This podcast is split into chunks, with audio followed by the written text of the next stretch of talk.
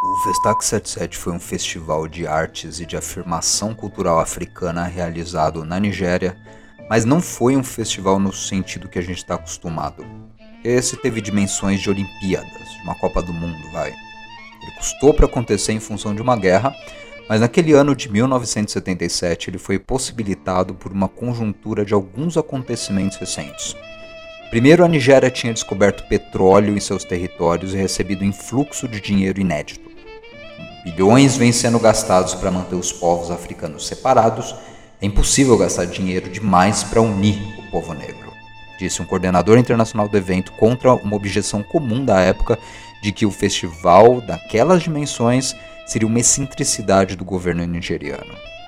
E hoje é amplamente conhecido que o Festac 77, ou segundo Festival Mundial de Artes e Cultura Negras e Africanas, foi um ponto de viragem na diplomacia nigeriana e sua contribuição à cultura diplomática global.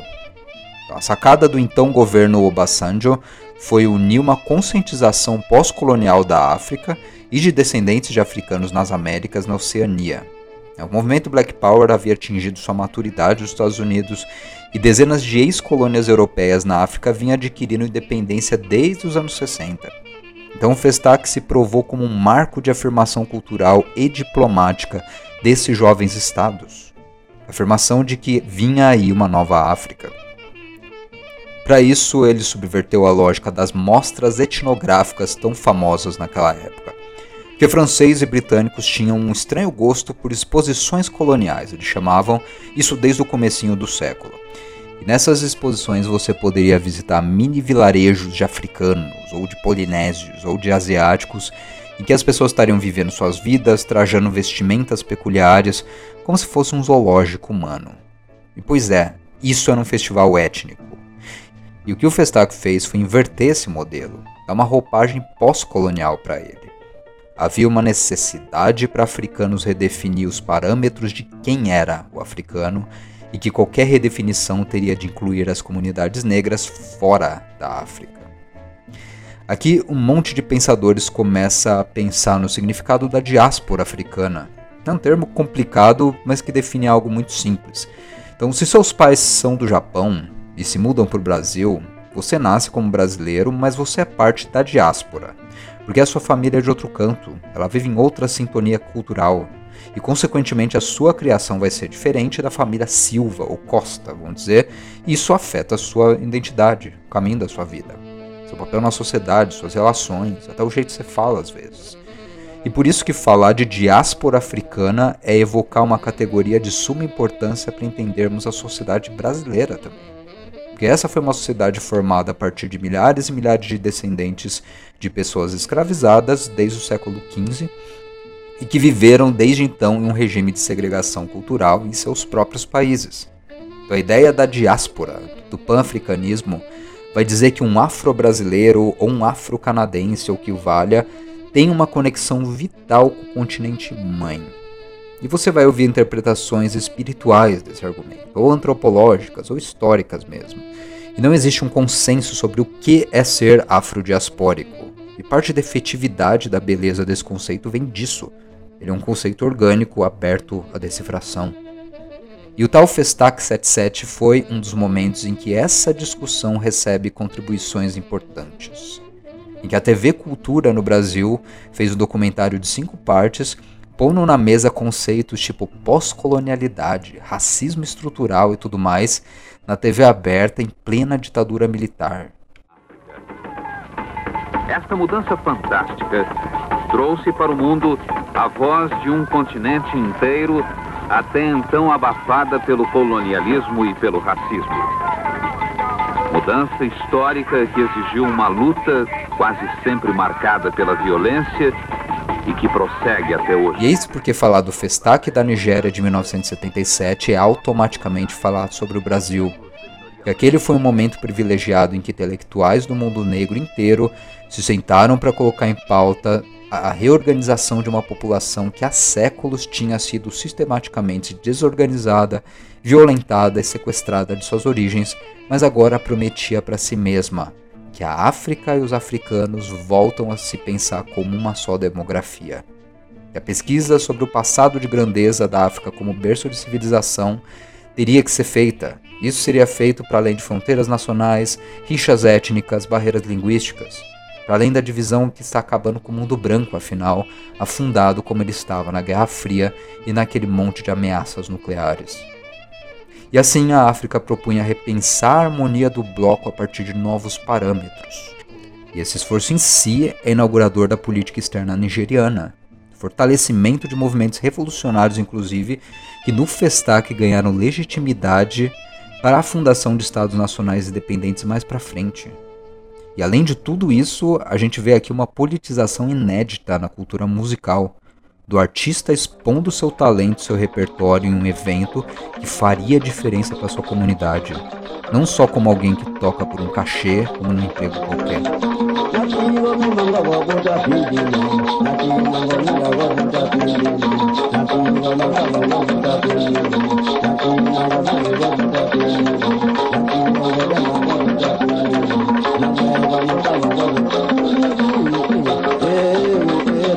Então vamos lá.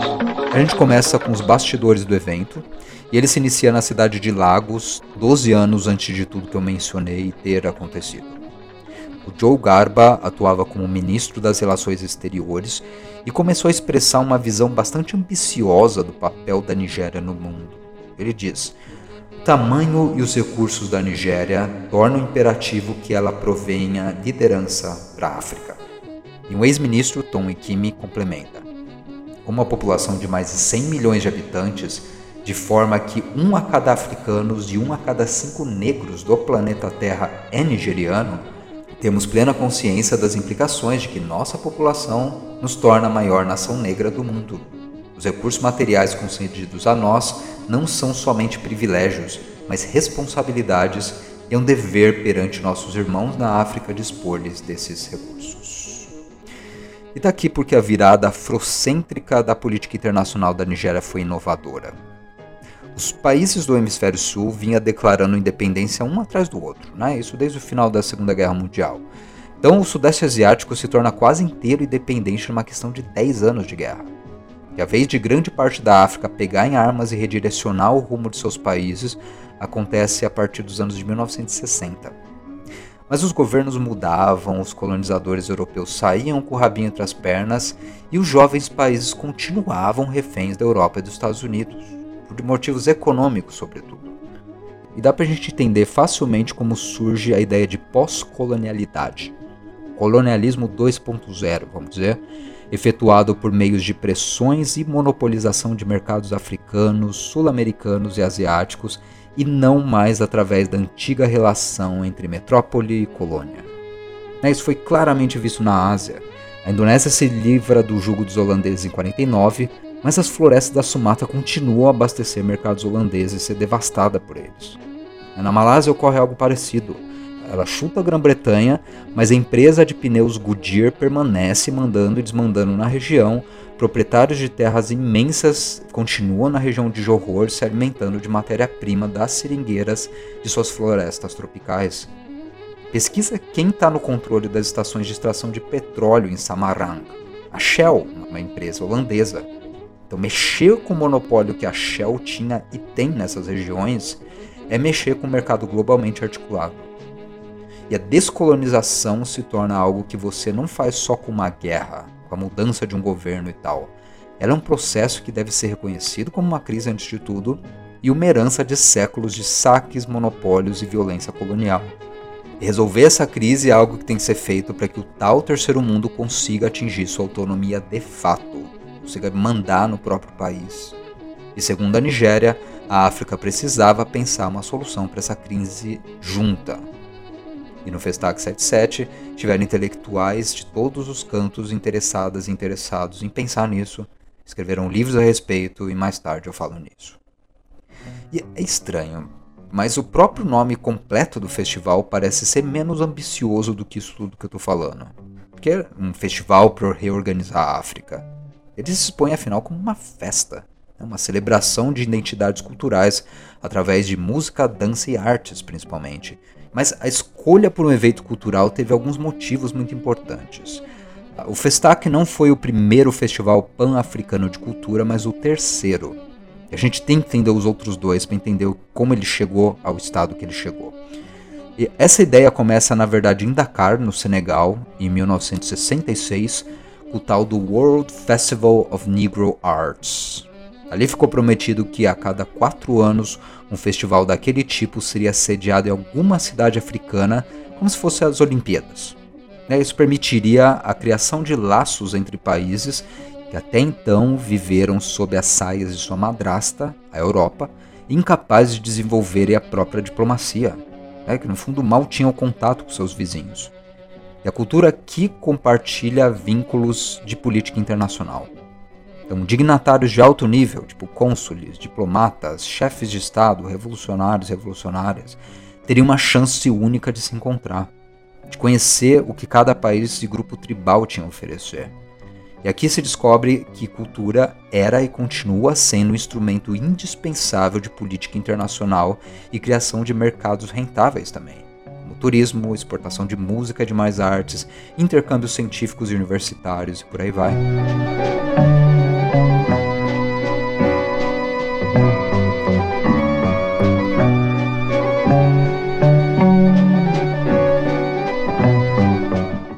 E o Festival de Dakar teve sua primeira cisão, uma briga eterna mesmo, mas que provou como festivais de cultura podem ser produtivos como palco de discussões dos rumos do continente.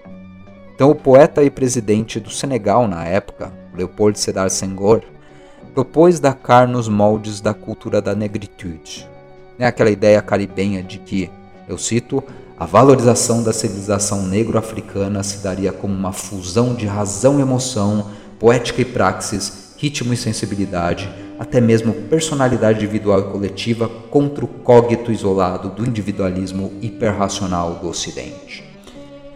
A todo momento, o Senghor evoca uma ideia de uma nova África guiada por intelectuais e poetas, capazes de veicular esse desvio civilizatório de um Ocidente em crise. O africano seria mais completo para a cultura do futuro, vamos dizer.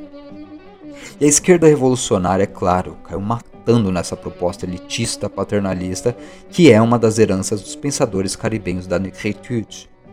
E contra essa transformação via cultura, os dissidentes propuseram ação política direta aliada à celebração da cultura.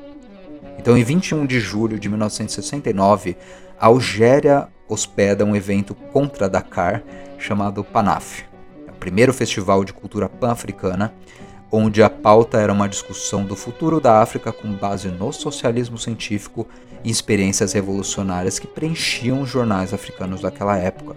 Então, Amilcar Cabral, de Guiné-Bissau, estava lá, Mamadi Keita, da Guiné Equatorial, Stanisla Adotevi, do Daomé, além da sul-africana Miriam Makeba, recém-casada com Stokely Carmichael, dos Black Panthers. Então, para interessados na história do socialismo internacional e do maoísmo, eu recomendo ir atrás desse evento. Não dá para falar muito aqui a respeito dele, mas ele é geralmente esquecido como o elo perdido entre Dakar 66 e Festac 77. É a primeira aparição de um Black Panther norte-americano num comitê revolucionário fora do ZEWA, pensando o destino da afrodiáspora em conjunto com o destino das nações socialistas recém-surgidas na África. Cabo Verde, Angola, por aí vai. São todos países próximos a nós que falam português. E esse evento na Algéria é um rechaço importante contra o elitismo velado daquela cultura da negritude. É uma virada da negritude organizada para um outro lado, um lado revolucionário, fanoniano, né? uma negritude que não aceita a definição essencialista de uma cultura negra. Aquele papo do Senghor, da cultura africana como uma mescla de espiritualidade e razão, de ritmo e sensibilidade, não. O pessoal da Panaf renega qualquer essencialismo esquisito, que antes de tudo é uma ideia que os europeus inventaram sobre a África, e eles propõem um futuro de pluralidade africana, não presa à etnia, à identidade religiosa ou a barreiras. A África era árabe também, assim como ela era negra, como ela era islâmica e cristã copta. Tinha todos os tons de pele contidos. Então, o fim último de um festival do tipo não seria recair no identitarismo vaidoso em uma afirmação reacionária do ser africano, seja lá o que se for. Seria antes a reorganização do continente contra categorias de colonização da mente, dos mercados e dos governos. O papel da cultura africana na luta por liberação e unidade africana foi o nome do simpósio central para esse evento. E o nome é super revelador, porque eles estão falando do papel da cultura na luta por libertação. A cultura tem uma missão subordinada a algo maior, que é a libertação da África das amarras do capitalismo ocidental e do maquinário ideológico da cultura europeia, que sempre colocou o africano como sub-humano. O Festac veio quando Amilcar Cabral, Franz Fanon e outras vozes revolucionárias que inspiraram a PANAF na Algéria já haviam falecido. É, e está longe de ser um evento revolucionário tal qual o evento anterior se propôs. Só que vale como dado sugestivo a gente pensar que, nesse evento, o senegalês da negritude, o Senghor, não pôde participar diretamente, ele só pode participar como ouvinte. Porque quando eu desenvolvendo a pauta pro evento, barraram, cara.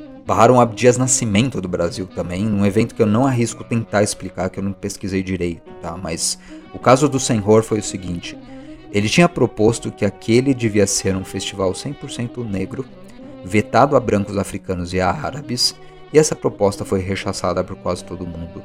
Porque a África é um bloco, e como bloco deve respeitar e celebrar sua diversidade que ela tem em comum é uma história de glórias, mas também de escravizão, de desgraça, de miséria. E desde o deficiente visual do interior do Michigan, Stevie Wonder, até o tropicalista afro-brasileiro Gilberto Gil, são facetas dessa ideia ampla de África que eles estão propondo, e por isso que esses dois foram convidados de honra para o evento. O evento é importante para a biografia de vários outros músicos da época. Então, ao lado de Sun Ra, de ingleses negros diversos, de caribenhos, até grupos de dança da longínqua Papua Nova Guiné, a leste da Indonésia, foram convidados 16 mil artistas para mostrar ao mundo o que era a Nova África. Ela era uma ideia, uma ancestralidade que havia sido espalhada pelos quatro cantos do mundo, inicialmente contra a vontade dos africanos, por força de violência escravista que moveu mercados mundiais europeus desde o século XV, mas agora essa diáspora começaria a fazer o que a Europa branca não conseguia mais fazer, pensar harmoniosamente como uma só mente em solidariedade internacional. A revista alemã Der Spiegel ficou lambendo suas feridas quando ouviu de uma comitiva de brancos franceses barrada no aeroporto em Lagos e deportada sem nenhum motivo, diz eles. E deve ter sido a primeira vez que oficiais nigerianos deportam franceses e não vice-versa. Né? E ler a mídia europeia dessa época é uma diversão por si só. O enviado de jornal como o Washington Post dos Estados Unidos reclamou da poeira das cidades, do calor, da organização pouco profissional, mas nada que o Ocidente escreveu sobre o evento foi minimamente levado a sério, porque não importava a opinião deles. Quem estava envolvido no evento voltou transformado. Nenhum assunto causou mais alvoroço do que o logo do Festac 77. Pois é, já que aquele era um festival de arte, os organizadores optaram por escolher a máscara da rainha Idia, um artefato do século XVI do então glorioso Império do Benin. E Idia foi a primeira rainha-mãe daquele império. E essa máscara feita de marfim traz um profundo simbolismo da imponência do império e de sua matriarca. Né, seu uso era sagrado e ritual, não expositivo, sem enfiar no museu. E ao servir de logo para um dos eventos mais divulgados do ano, a imagem circulou por todo o mundo. E quando os visitantes do evento perguntavam onde estava a famosa máscara da rainha mãe do reino de Berlim, a resposta da curadoria é: Pois é, os ingleses roubaram faz séculos já. Tá lá no Museu de Londres se você quiser ver.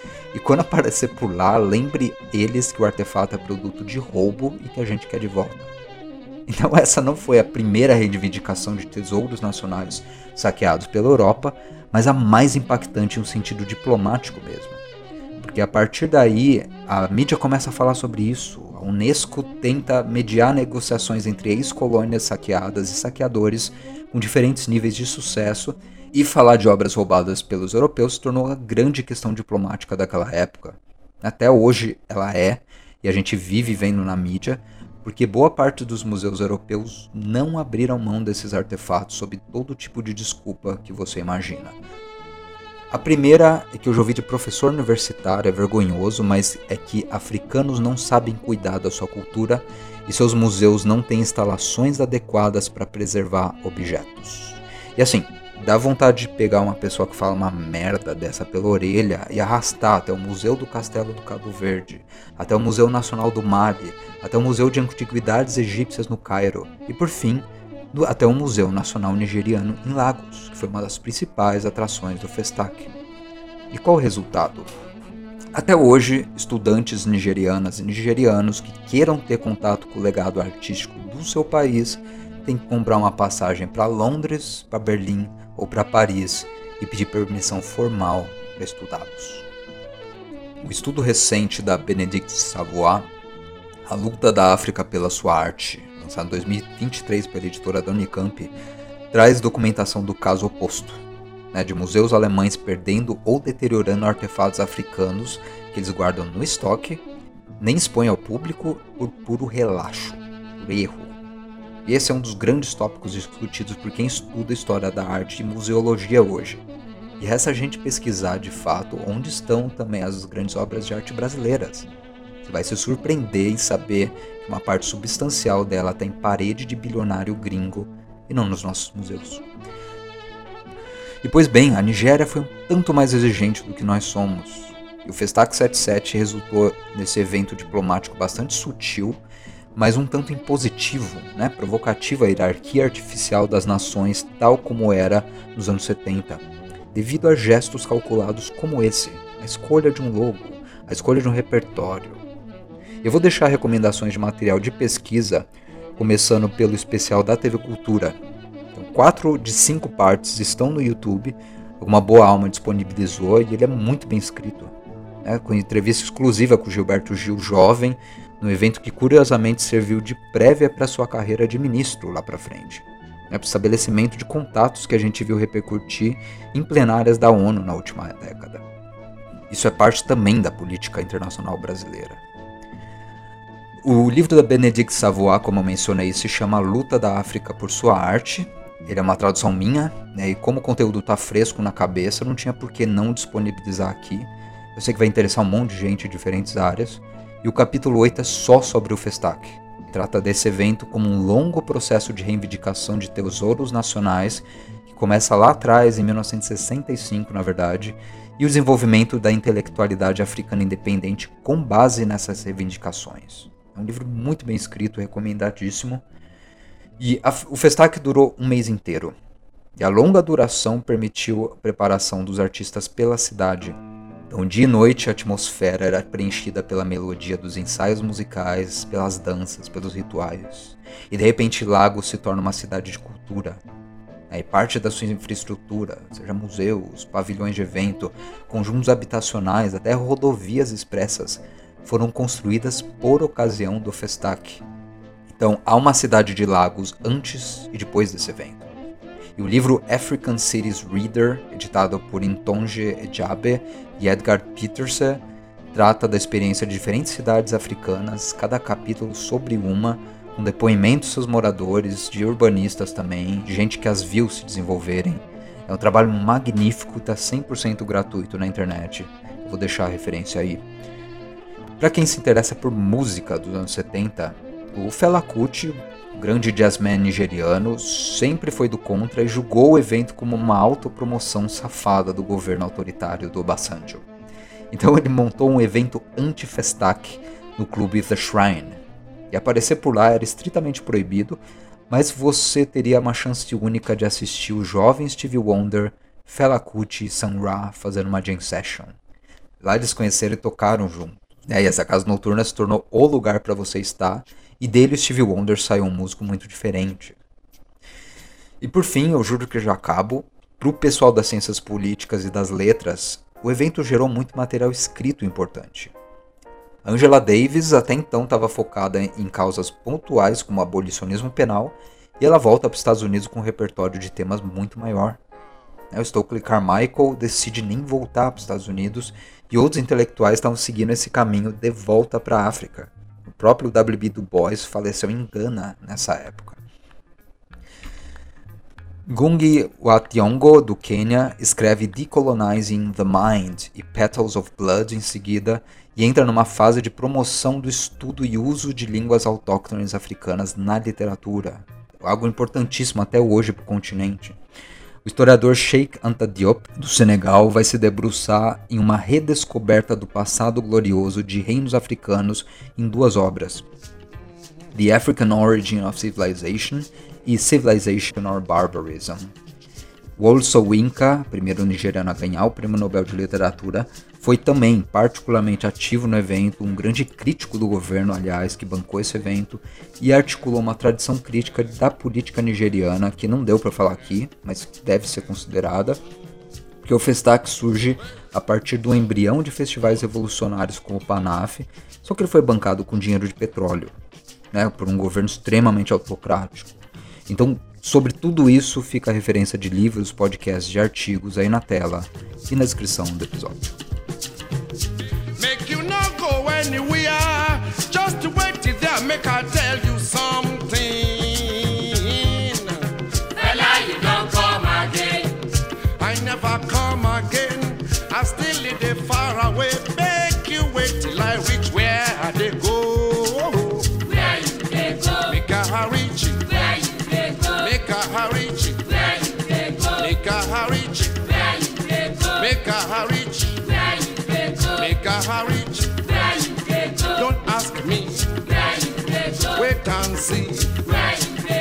Make a reach.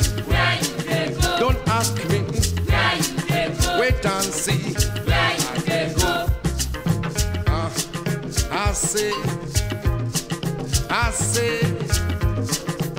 I say, I say, I say, I say, I say, I say, I say, I say, I say, I say, I say, I say,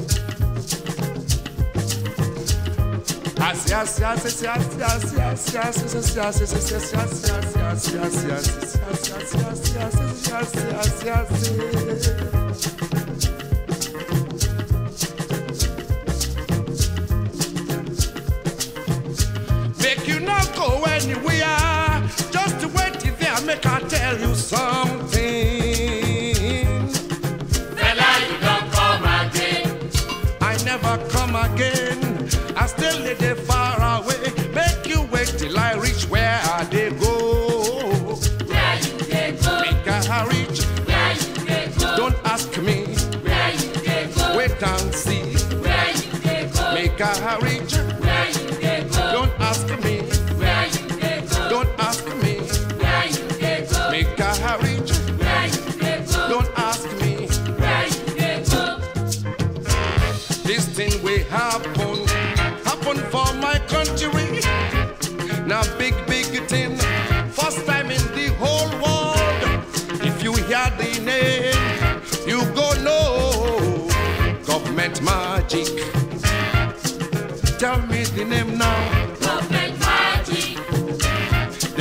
Dabaru everything. Government magic. Them go turn the green into white. Government magic. Then it turn the red into blue. Government magic. What are they go? What are they come? Government magic. What are they go? What are they come? Government magic. Them turn electric to candle. Government it turn electric to candle. Government magic. Government magic. Government magic. Government magic. Government magic. I said they come.